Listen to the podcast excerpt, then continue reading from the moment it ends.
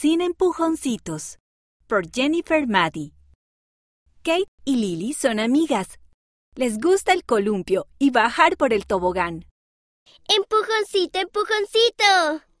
A Lily le gusta empujar con el dedo a Kate, pero a Kate no le gusta. ¿Te divertiste jugando con Lily? A Lily le gusta empujarme con el dedo, pero a mí no me gusta. Si no te gusta, deberías decírselo. Pero, ¿qué pasa si Lily se pone triste? Si tú no te estás divirtiendo, está bien decirle que deje de hacerlo. Si alguien te toca y no te gusta, puedes decirle que no. El Padre Celestial quiere que cuidemos y protejamos nuestro cuerpo. Tal vez podría inventar algo nuevo para jugar con Lily. Estupenda idea. Los mejores juegos son aquellos en los que todos se divierten.